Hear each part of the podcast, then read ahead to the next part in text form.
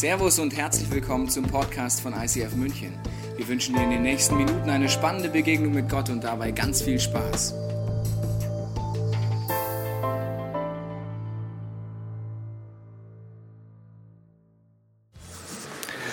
Und ob ich schon wanderte im finsteren Tal, ich fürchte kein Unglück, weil du Gott bist bei mir. Weißt du, was mein Hauptproblem in dunklen Tälern ist, um das heute geht, in diesem, in diesem Gebet aus Psalm 23? Sie sind dunkel. Wir wollen heute darüber nachdenken, was diese dunklen Täler mit deinem und meinem Leben zu tun haben. Wenn du die letzten Wochen schon mal da warst, hast du mitgekriegt, wir behandeln Psalm 23, eines Gebet aus, der, aus dem ersten Teil der Bibel. Wir wollen heute angucken, dieses dunkle Tal. Und ich weiß nicht, ob du Situationen kennst, wo du emotional in einem dunklen Tal bist, Herausforderungen gibt, wo alles wie Nebel erscheint, du nicht mehr klar durchblickst, nicht verstehst, warum ist das in meinem Leben gerade, warum ist dieses Problem da, warum ist diese Herausforderung da, warum greift Gott nicht ein. Eine Situation, wo oft Angst hervorkommt in unserem Leben. Im zarten Alter von elf kam meine Mutter auf die Idee, mir Skifahren beizubringen. War eine gute Idee. Meine Mutter kannte so ein bisschen das Skifahren auch und hat es mir dann auch beigebracht. Und dann sind wir auf einen Lift hochgefahren, aber wir kannten uns mit Bergen nicht so ganz so gut aus und zwar auch nicht mit Wetterumschwung und sowas. Und dann sind wir ganz hochgefahren auf den Gipfel, sind ausgestiegen und dann kam ein Wetterumschwung innerhalb von kürzester Zeit, alles voller Wolken, alles zugenebelt und du hast drei bis fünf Meter noch gesehen. Diese Piste bin ich in meinem Leben noch nie gefahren und was ich konnte zu diesem Zeitpunkt war Schneeflug und um die Kurve Schneeflug. Die Skifahrer unter euch wissen, das ist nicht besonders viel. Besonders, wenn man dann nichts mehr sieht. Und man sieht nicht, wo ist der nächste Pfosten, links, rechts, wo geht's runter, wo ist denn überhaupt hier die Piste? Und wir fangen an zu fahren und die Sicht wird schlechter und schlechter und schlechter. Und ich als Elfjähriger merke, jetzt wird's langsam nicht mehr gut. Mama findet's auch nicht mehr gut. Und ich weiß nicht, wenn ich jetzt hier um die Kurve fahre, habe ich ja auch gar nicht im Griff. Ich sehe zwar, da geht's runter, aber ich weiß nicht erstens, ob ich die Kurve hinkriege und zweitens, was ist hinter den drei Metern? Ist da der Abgrund? Ist da die Schlucht? Was ist da? Und wir haben es irgendwie im absoluten Schneckentempo runtergekriegt, aber ich hatte wirklich Angst, weil ich nichts mehr gesehen habe und ich wusste, wo geht der Weg lang. In einem dunklen Tal in deinem Leben kennst du vielleicht so Situationen. Du weißt nicht, wie geht's weiter. Wo soll Hoffnung herkommen? Vielleicht Hoffnungslosigkeit, Traurigkeit, Überforderung. Und wenn wir heute wieder in diesen Psalm einsteigen, wirst du wieder mal merken, wie die letzten Wochen, dass dieser Psalm sehr viel mit deinem meinem Leben zu tun hat. Und wir können wieder überlegen, was hat das mit diesem Gott zu tun? Und wenn du das erste Mal da bist, sagst, ich habe viele Fragen über diesen Gott, bist du hier genau richtig, weil wir untersuchen jeden Sonntag Aspekte von diesem Gott, die man einfach praktisch erleben kann, wenn man das möchte. Wir wollen heute tiefer einsteigen in den Satz, und ob ich schon wanderte im finstern Tal, fürchte ich kein Unglück, denn du bist bei mir. Der Kontext und der Background dieses Gebetes ist folgendes, dass es ein Hirte geschrieben hat und er wusste genau, warum hat ein Schaf diese Gefühle im dunklen Tal. Möchte ich kurz mit reinnehmen in den Background. Dein Schaf ist im Winter im Stall total spektakulär. Im Stall, das ist nicht besonders schön. Ja, es ist einfach begrenzt, oben seitlich von allen Seiten. Aber das Tolle am Stall ist, es gibt immer was zu futtern. Es gibt immer was zu trinken. Es ist nicht besonders kalt. Es ist auch nicht besonders warm. Und es gibt keine Raubtiere, keine Feinde. Mir passiert einfach nichts. Im Stall, im Winter ist es eigentlich schöner als Schaf. Gut, keine Frischluft, kein frisches Gras, eher so, ja, Fastfood-mäßig, so wiederkäuend, ist ja auch egal. Aber jedenfalls nicht so, die beste, nicht so das beste Food, das es gibt, aber es ist alles relativ sicher. Und dann kommt der Background, dass dann der Winter vorbei ist und die Schafe den Stall verlassen. Und in diesem Kontext ist dann dieser Psalm, der startet dann folgendermaßen, haben wir letzten Wochen schon angeguckt, der Herr ist mein Hirte, mir wird nichts mangeln. Also das Schaf verlässt den Stall und sagt diese Sätze im übertragenen Sinn. Er weidet mich auf eine grünen Aue und führt mich zum frischen Wasser. Er erquicket meine Seele, er führt mich auf rechter Straße um seines Namens willen. Mit anderen Worten, das Schaf verlässt den Stall und geht einen Vertrauensschritt und sagt, genauso schön wie es im Stall war. Essen, Trinken, Schutz wird's hoffentlich auch da draußen. Weil da draußen gibt es keine Wände mehr, kein Dach mehr. Gut, das Gras ist besser, ganz ehrlich, ja. Die Sonne ist auch ganz schön, ja, auch ganz gut, aber ist ein Vertrauensschutz zu sagen, dieser Hirte wird mich da draußen genauso versorgen, wie hier drin in meiner Sicherheit, in meinem Strall. Und sie gehen dann auf die Frühlingsweide. Die Frühlingsweide ist so der erste Schritt nach dem Winter. Da geht man hin und alle Schafe sind erstmal glücklich. Sagen, Mensch, Gras, Mensch, Hirte, echt dufte hier, es riecht auch besser als im Stall und äh, frische Luft, Sonne, Wasser, Gras, alles toll. Aber der Hirte hat bereits da eine andere Perspektive. Auf der Frühlingsweide sieht er schon die Berge im Hintergrund und weiß, liebe Schäflein, bald ist der Frühling vorbei, dann werden wir weiterziehen auf die Sommerweide. Und er sieht sie im Hintergrund und das Schaf, das das erste Mal aus dem Stall rausgeht und auf die Frühlingsweide ist, checkt mal gar nichts. Denkt sich, ja, das bleibt jetzt immer so schön, also ist hier viel besser als im Stall. Was ist Sommer? Ja, keine Ahnung, ich war bisher nur im Stall, also pff, was ist Sommerweide? Die schon ein paar Jahre dabei sind, die Schäflein, wissen, ja, das wird kommen. Und sie wissen auch, wenn sie auf diese Sommerweide wollen, dann wird es ein langer und mühsamer Weg werden. Die älteren Schafe wissen das, die jüngeren nicht. Die Jüngeren haben keine Ahnung, warum es bald aufbricht und warum auf die Hirte auf die Idee kommt, über solche Rollfelder rüber zu laufen, durch dunkle Täler durchläuft, in Gefahren sich begibt, wo Steinlawinen, Schlammlawinen, im schlechtesten Fall Schneelawinen schon im Herbst dann runterkommen können, wo es gefährlich ist, wo es Gefahren sind. Sie verstehen nicht, warum der Hirte durchgeht, die älteren Schafe schon. Sie wissen, um auf die Sommerweide zu kommen, ist ein dunkles Tal eine Notwendigkeit und keine Bestrafung. Wenn du das nur merkst heute, ein dunkles Tal ist eine Notwendigkeit und keine Bestrafung, hast du mehr gelernt als die meisten Theologen in fünf Jahren Studium. Das dunkle Tal ist für den Hirten keine Bestrafung, ist eine Notwendigkeit, weil er sagt, ich möchte und ich muss auch mit dir auf die Sommerweide, weil die Frühlingsweide wird bald abgegrast sein. Es wird zu heiß werden hier unten und die Nahrung wird ausgehen. Wir müssen durch das dunkle Tal. Ich habe ein Zitat von einem Hirten mitgebracht, der sagt, der beste Weg zum Gipfel führt immer durch Schluchten und Täler. Der beste Weg zum Gipfel. Wenn ein Hirte einen anderen Weg wüsste, würde entgehen. Aber um auf den Gipfel hochzukommen, musst du durch das dunkle Tal durch. Und das Problem ist jetzt ein bisschen, dass das Schaf natürlich das nicht reflektiert und im finsteren Tal nur denkt, na ja, der Hirte, der meint es nicht gut mit mir. Weil hier ist alles eng, hier ist alles in Gefahren und äh, ich sehe nicht so richtig, ich weiß nicht, wie es weitergeht. Und Schafe sind brutal ängstliche Tiere. Brutal ängstlich. Der einzige Vorteil für den Hirten in dem, im dunklen Tal ist, die sind mal still. Weil sonst die Schafe mäh, mäh, mäh, mäh, und im dunklen Tal so, was passiert jetzt? Ah, Phoenix, ah. Ist einfach mal Ruhe im Karton. Das ist ein positiver Nebeneffekt als Hirte mal. Aber der Punkt ist, sie haben absolut viel Angst, wenn sie da durchgehen. Und im finsteren Tal passieren jetzt diverse Dinge. Und ich glaube, wenn du das mitnimmst, dass eine Notwendigkeit und keine Bestrafung ist, wirst du in Zukunft finstere Täler in deinem Leben anders betrachten. Wenn du wie ein Schaf, das schon öfters das durchgegangen bist, in deinem Christsein bist, das heißt schon ein paar Jahre mit diesem Gott unterwegs bist, wirst du im Rückspiegel merken, dass gerade in finsteren Tälern etwas passiert ist, was auf einer Frühlingsweide nicht ansatzweise passiert. Eine Frühlingsweide sind schöne Momente, da ist alles toll. Da habe ich mein Reihenhaus, meine Katze, meinen Hund, meine zwei Kinder und mein BMW. Das ist schön. Also ist alles ja etwas Tolles. Ein Reihenhaus ist etwas Tolles, zwei Kinder sind etwas Tolles, Katze, Hund, das gehen die Meinungen auseinander. BMW bin ich wieder bei dir, sage ich, okay, gutes Auto. Aber das ist nicht der Punkt. Das ist einfach nur, ist alles schön gemütlich, alles so toll. Nur innerlich ist die Frage, was macht es mit mir, das gutbürgerliche Leben vielleicht? Oder dieses Ziel? Die Frage ist, bleibe ich innerlich lebendig, ja oder nein? Und führe ich das Leben, das zu einem Ziel führt, das Gott für mich hat? Und in diesem finsteren Tal passieren jetzt verschiedene Dinge für das Schaf. Und nur im finsteren Tal übrigens. Auf der Frühlingsweide sind alle schön verstreut, alle sind am Grasen, alles ist toll. Man vergisst auch mal schnell diesen Hirten, man denkt sich, ja Mann, waren wir nicht schon immer hier auf dieser Wiese? Stall, was ist Stall? Keine Ahnung. Ja? Gott, wer ist Gott? Ist doch gutes Futter hier. Und es ist auch erstmal keine Gefahr, das heißt, es gibt auch keinen Grund, immer nah zu diesem Hirten zu gehen, gehen. aber im finsteren Tal rückt eine Herde zusammen. Alle so nah wie möglich da vorne an Hirten. Das heißt, du siehst nicht viel, denkst, oh, da vorne könnte er sein. Da muss ich so nah wie möglich dranbleiben, weil sonst habe ich hier ein Problem. Das heißt, im dunklen Tal kommst du Gott so nah an seinen Herzschlag, an den Hirtenherzschlag, wie du auf der Frühlingsweide nicht kommst.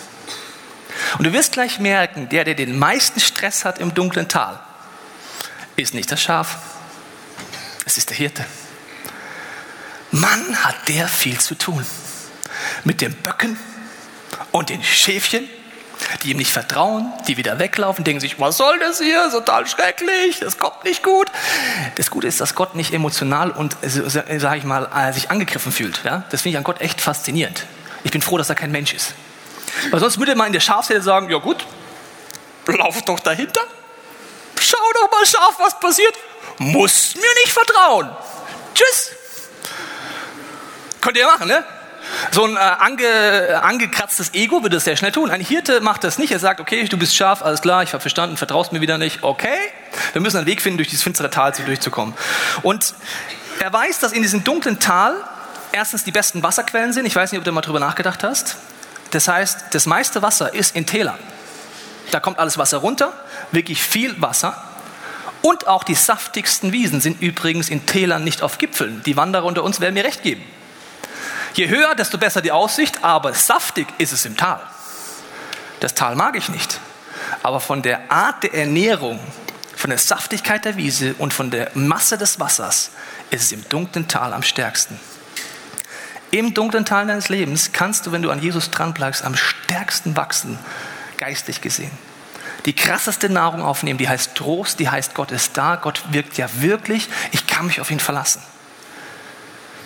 Das macht mehr satt, als jahrelang auf der Frühlingswiese rumzugrasen. Dieses tiefe Tal, wenn du erlebst, dass du dich auf Gott verlassen kannst im Rückspiegel. Ich habe gesagt, das dunkle Tal ist eine Notwendigkeit, keine Strafe. Im ersten Teil der Bibel heißt dazu in Jesaja, wenn du durch tiefes Wasser oder reißende Ströme gehen musst, bin ich bei dir. Du wirst nicht ertrinken. Und wenn du ins Feuer gerätst, bleibst du unversehrt. Keine Flamme wird dich verbrennen. Das muss ich aber erstmal erleben. Dazu muss ich erstmal mitten im reißenden Strom gewesen sein. Und Christsein ist dummerweise keine Theorie. Die lerne ich einfach, sag mir, ah ja, okay, interessant, Gott wirkt an so einem dunklen Tal. Mhm. Und so einem reißenden Strom wird er mir auch helfen. Gut zu wissen. Das bringt dir gar nichts. Erst wenn du im reißenden Fluss bist, erst wenn du in einer Situation bist, wo du überfordert bist, wenn du im dunklen Tal bist, deine Emotionen Achterbahn fahren, dann geht es darum, diesen Gott zu suchen und im Rückspiegel zu erleben, in diesem dunklen Tal, das übrigens manchmal sehr lange sein kann, je nachdem, wie hoch der Gipfel übrigens ist, kann das relativ lang sein, der Weg. Je höher es raufgeht, desto länger kann es manchmal im Tal sein. Im Rückspiegel sage ich, ich bin dankbar für diese Momente in meinem Leben. Im dunklen Tal selber sage ich, oh, muss das sein, Gott. Aber Rückspiegel merke ich, dass in diesen Tälern mehr passiert ist als in den besten Seiten meines Lebens. Ich mehr über Gott gelernt habe und tiefer gekommen bin im Vertrauen zu ihm. Wie ein Schaf, das das paar Jahre mitmacht, wird immer mehr sagen, okay, ich verstehe es nicht, okay, diesmal ist es wirklich lang, das Tal. Aber wir werden auf eine Sommerweide kommen. Es wird sich lohnen. Ich habe dir einen Videoclip mitgebracht, da war ich in der Schweiz, wenn du schon ein paar Mal da warst, weißt du das. Und da habe ich das nochmal vor Ort dir erklärt, was es bedeutet, dass das Schaf die Notwendigkeit hat, durch ein Tal durchzugehen und es keine Strafe ist.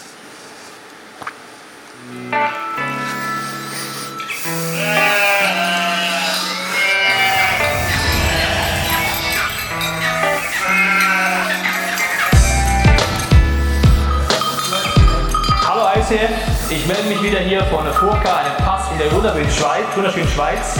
Da habe wieder meine Lieblingsschafe hier bei mir. Wir haben hier eine wunderbare Wiese, uns geht allen gut. Kleine Schafe, große Schafe. Aber diese Schafe mussten ja irgendwo hierher kommen. Und dazu kommen wir zu dem Vers im Psalm, wo es heißt, führst mich durch finstere Täler.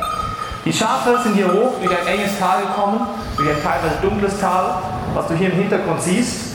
Und kein Schaf mag Täler. Kein Schaf mag Dunkelheit. Kein Schaf mag Situationen, wo es vielleicht nicht mehr weiter weiß. Zum Glück wissen diese Schafe, dass sie ihrem guten Hirten vertrauen können. Sie wissen, dass etwas Gutes, noch was viel Besseres auf sie wartet. Und deswegen sind sie hier hingekommen. Sie genießen das Leben, sie haben es gut. Hallo Schaf, geht's dir gut? Kleine Schäfchen entstehen und sie blühen auf, weil sie wissen, ihr Hirte führt sie an diese saftigen Wiesen, auch wenn sie zwischendurch in tiefe, dunkle Täler sein müssen, um überhaupt hierher zu gelangen. Heute schauen wir uns an, was es für dein und mein Leben bedeutet.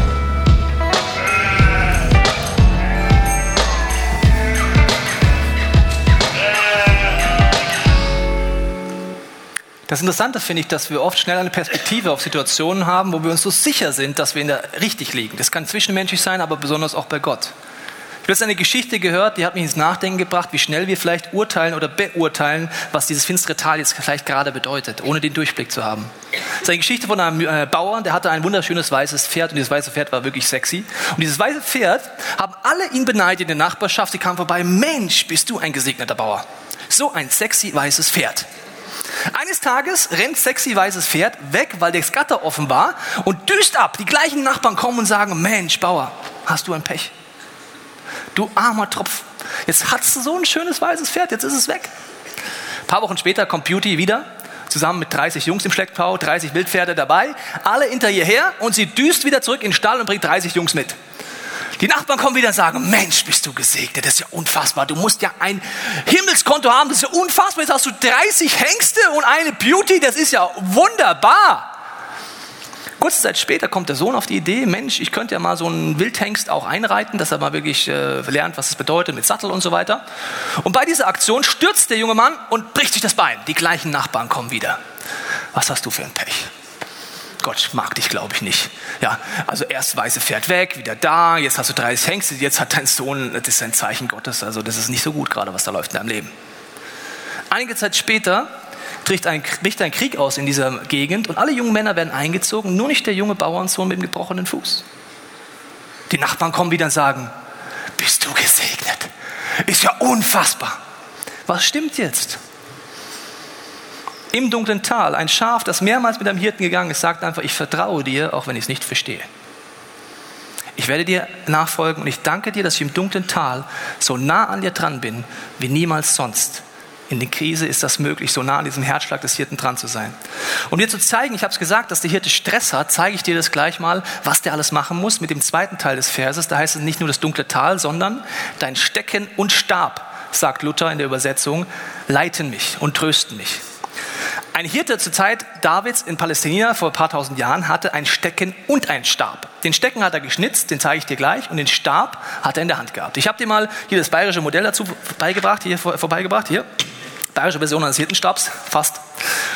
Und dieser Hirtenstab hat eine tiefe Symbolik gehabt. Also die Schafe, die schon länger dabei waren, wussten das. Die Neue haben den Stab kennengelernt und haben erstmal ihn nicht so gemocht. Weil mit diesem Stab macht der Hirte im dunklen Tal besonders intensive Dinge mit seinen Schäfchen. Hier habe ich Hannelore dabei, vielleicht kennst du Hannelore, sagt Hallo zu Hannelore. Sie? Ach komm jetzt. Letztes Mal war sie echt traurig, dass hier keiner mit ihr redet. Also ich finde ich nicht gut von euch. Hannelore, die mögen dich, komm. Ich bin ein Hirte, alles ist gut. Böse, gut. So, okay. Also mit dem Stab ist es folgendermaßen. Das erste, was der Stab symbolisiert, ist Fürsorge. Weil die Hirte weiß, im dunklen Tal gibt es nur den Vorwärtsgang, nicht den Rückwärtsgang. Aus Liebe zum Schaf weiß er, wir müssen dort durch. Und wenn du auf halbem Weg umdrehst, Schaf, hast du ein Problem für dein Leben. Das heißt, er sorgt dafür mit seinem Stab, dass das Schäfchen unterwegs ist. Das macht er zum Beispiel, indem er sagt, dass er Leiterschaft übernimmt. Dass er sagt, okay, Schäfchen, du gehst jetzt gerade in die falsche Richtung. Ich tue so leichten Druck auf der Hinterseite aufs Üben. Ja? Macht nicht so wie Golfschläger so sondern einfach leichten Druck auf die Flanke, damit das Schaf wieder in die Spur kommt. Das macht er aus Leiterschaftsgründen, weil er weiß, wo der Weg lang geht und was gut fürs Schaf ist. Das sind so Situationen in deinem meinem Leben, wo vielleicht dein Gewissen anspringt. Wo vielleicht du einen Gedanken hast, wo du schon trainiert hast, Kommunikation mit Gott und ein Impuls kommt, ein Gedanke kommt, eine Vision oder was auch immer. Und du merkst, dass Gott anfängt zu dir zu reden, vielleicht auch durch einen Menschen. Das ist oft ein zarter Druck auf der Hinterseite, nicht geh mal da geradeaus, sondern zeichter Druck auf der Hinterseite. Ich hatte vor einigen Wochen die Situation, dass meine Frau äh, nach Hause kam von einer Freundin und hat gesagt, Tobias, mir ist aufgefallen, in den letzten Wochen beten wir nicht mehr so viel. Und ich denke mal, wir sollten das ändern. Oh, nee, also ja, gut, beten nicht gerade so viel, aber ist doch auch nicht so schlimm.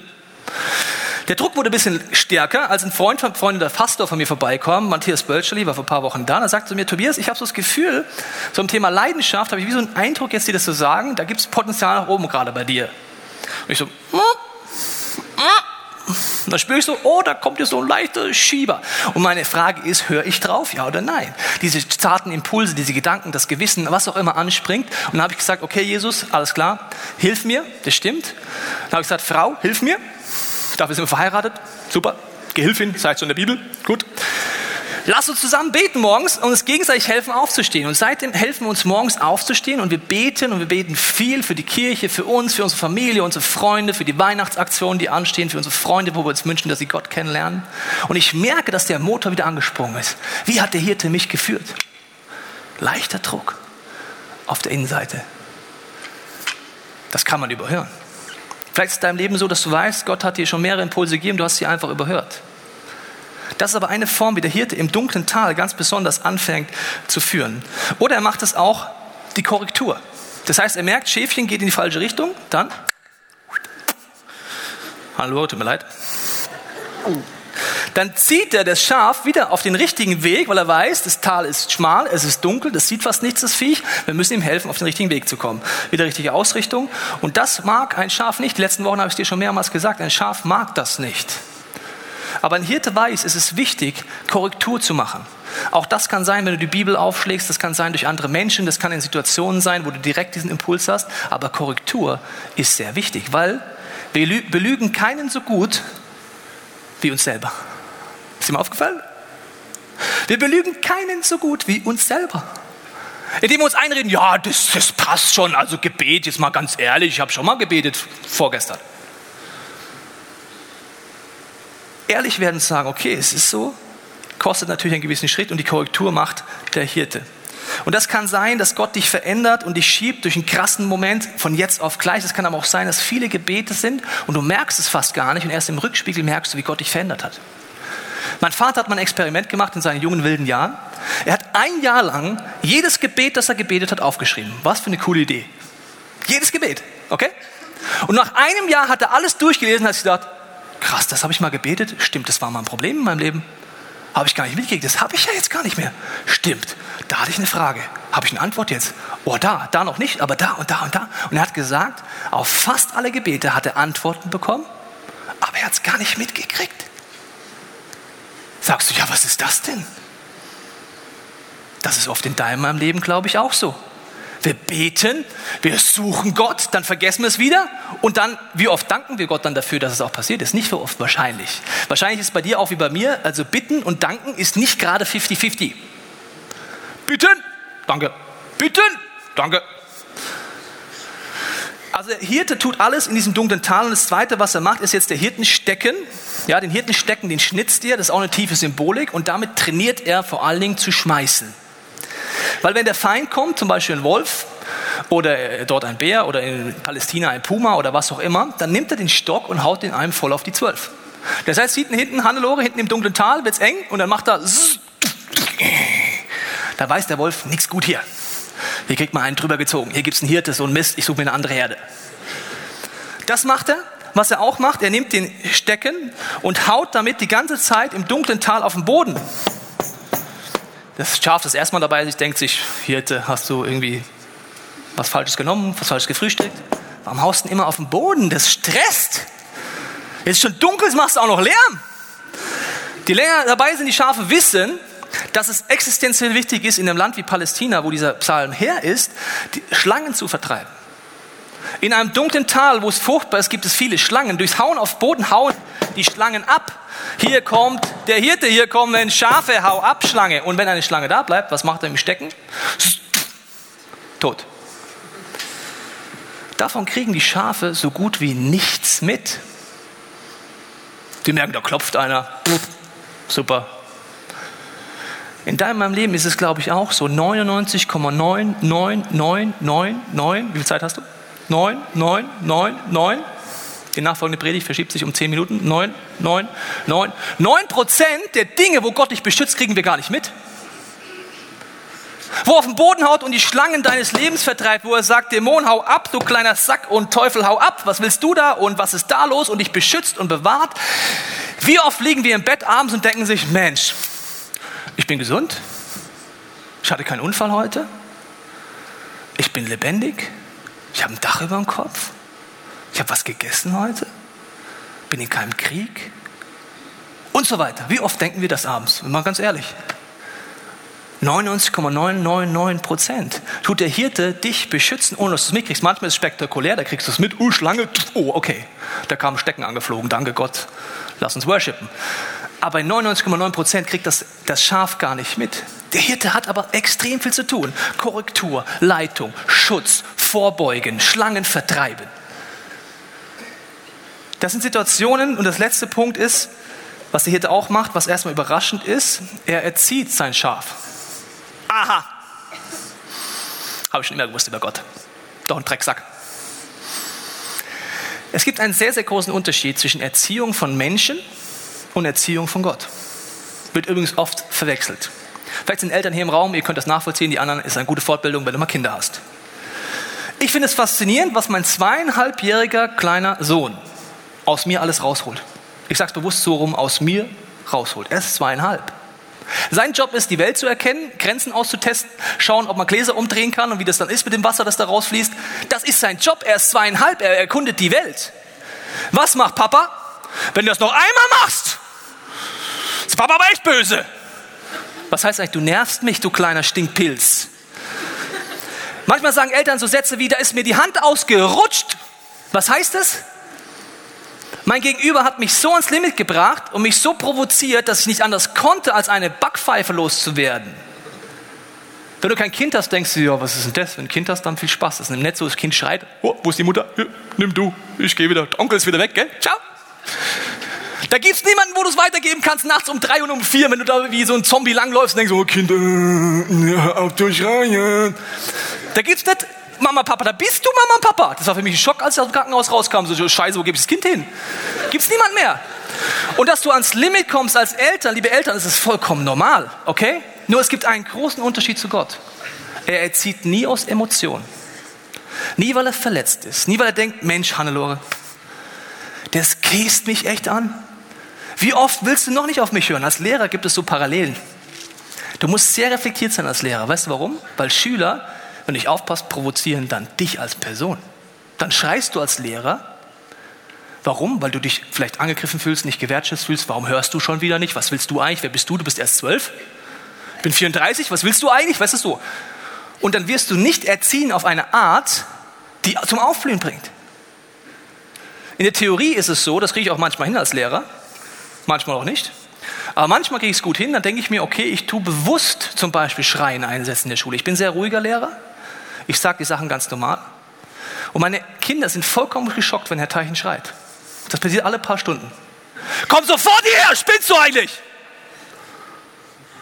Huh, ja, ja, Herr Teichen, was, was, was ist jetzt los? Aber ich mache es dann, wenn ich es gut hinkriege, nicht aus der Emotion, sondern geplant. Ich werde laut, aber innerlich bin ich ganz ruhig. Das wäre eine Form von Erziehung, die strategisch, sinnvoll, nicht zerstörerisch ist. Weil sonst sagst du in der Erziehung Dinge wie Beleidigungen oder was auch immer. Du kannst verbal schlagen, so schlagen, wie auch immer. Und Gott ist zum Glück nie eine beleidigte Leberwurst, zum Glück nie in seine Identität eingegriffen, zum Glück nie an den Punkt, dass er denkt, also jetzt, also jetzt, sondern wenn er Korrektur macht, dann macht das immer auf eine Art, ohne Emotion, ohne Zerstörung, aber auf eine Art und Weise, wo er ab und zu mal den Stock nehmen muss, den Stab zurückziehen muss oder das Stöckchen an den Kopf schmeißen muss. Und das aus Liebe zu seinem Schaf. Das Schaf muss wie ein Kind sich ab und zu die Finger verbrennen, um zu sagen, okay, stimmt, Papa, die Herdplatte war wirklich heiß, scheint was dran zu sein. Ein Kind muss Erfahrungen sagen, ein Schaf auch. Und trotzdem gibt es dann Konsequenzen und es gibt auch Erziehungsmomente. Ich habe gesagt, das tiefe Tal ist eine Notwendigkeit, keine Bestrafung. Ich merke, wenn du im tiefen Tal drin bist, ist das schwer zu glauben. Bei mir sind es Momente, wo ich vielleicht über die Kirche nachdenke und denke, Dinge laufen nicht so, wie ich es mir gerne wünschen würde. Zum Beispiel vor einigen Wochen hatte ich so eine Phase, wo ich einfach mit Gott gehadert habe, weil wir seit einem Jahr in einem Bereich, Operations heißt der bei uns, da ist Internet drin, Finanzen drin und vor allen Dingen auch Kommunikation, keinen Leiter haben in diesem Bereich. Wir beten, wir haben schon gefastet, wir suchen, aber wir haben keinen. Die Folge ist, dass Kommunikation in dieser Kirche nicht so ausgeprägt ist, wie sie sein sollte. Das heißt, es gibt Ideen, die werden entwickelt, aber das so zu kommunizieren auf verschiedenen Kanälen und nicht nur von hier vorne, dass jeder mitkommt, versteht, aha, deswegen machen wir das. Ah, das ist das mit Weihnachten. Ach so, okay. Ist, wenn du den Job nicht besetzt hast, schlecht in einer Kirche. Es ist wie in einer Firma, die keinen Communications-Bereich hat.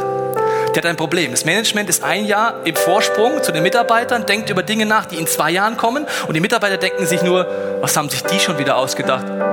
Was soll jetzt der Schmarrn? Warum? Weil es keine Kommunikation gibt. Gute Firmen haben Kommunikation.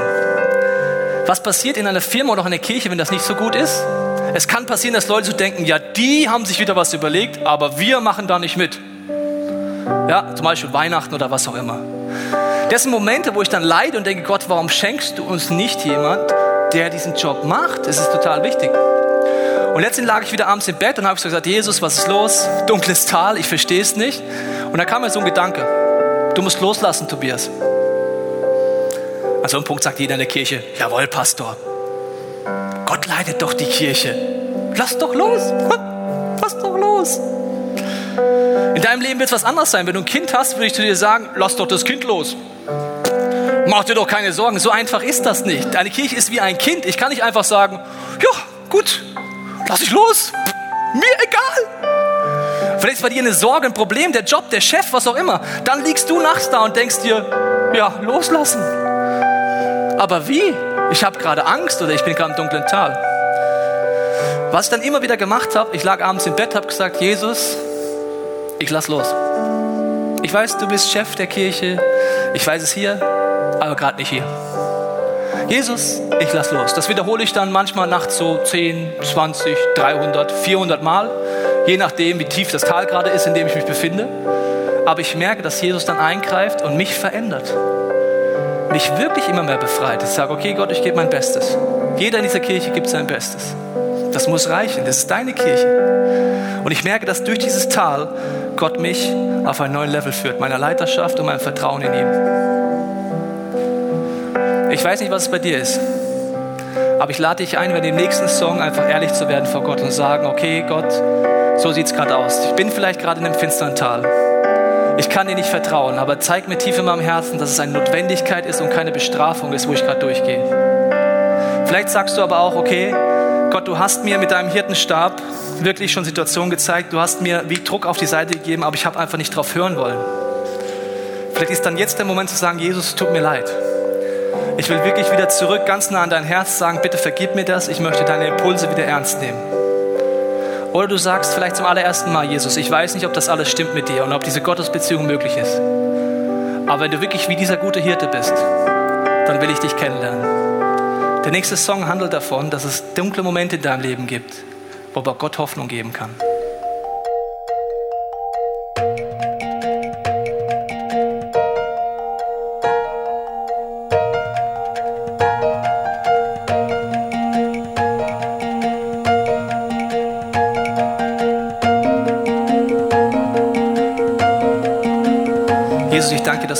Uns siehst heute Morgen, wie es uns geht, wo wir Herausforderungen haben, wo wir gerade nicht vertrauen können, dass dieses dunkle Tal, wo wir vielleicht drin sind oder drin waren, eine Notwendigkeit ist und keine Bestrafung. Ich bete, Heiliger Geist, dass es eine Woche ist, wo du jeden, der das möchtest, eine neue Perspektive auf dich schenkst, auch auf unser Leben und auch auf dich als Hirte, was es heißt, was du investierst jeden Tag in unser Leben, ohne dass wir es mitbekommen. Mach uns wachsam darum, Alltag eine größere Dankbarkeit zu empfinden für die Dinge, die du tust in unserem Leben. Und Jesus, ich bete für jeden, der hier im Raum ist und sagt, Gott, ich möchte heute den ersten Schritt gehen und sagen, Jesus, ich möchte, dass du in mein Leben kommst. Dass du der gute Hirte wirst in meinem Leben, dass du mir zeigst, was deine Gedanken sind über meinem Leben, dass du mich führen darfst, auch wenn es Wege sind, die ich mir nicht selber ausgesucht hatte. Dieses Schaf sich das Tal nie aussuchen würde, weil es aber auch nicht weiß, was danach auf, auf sie wartet.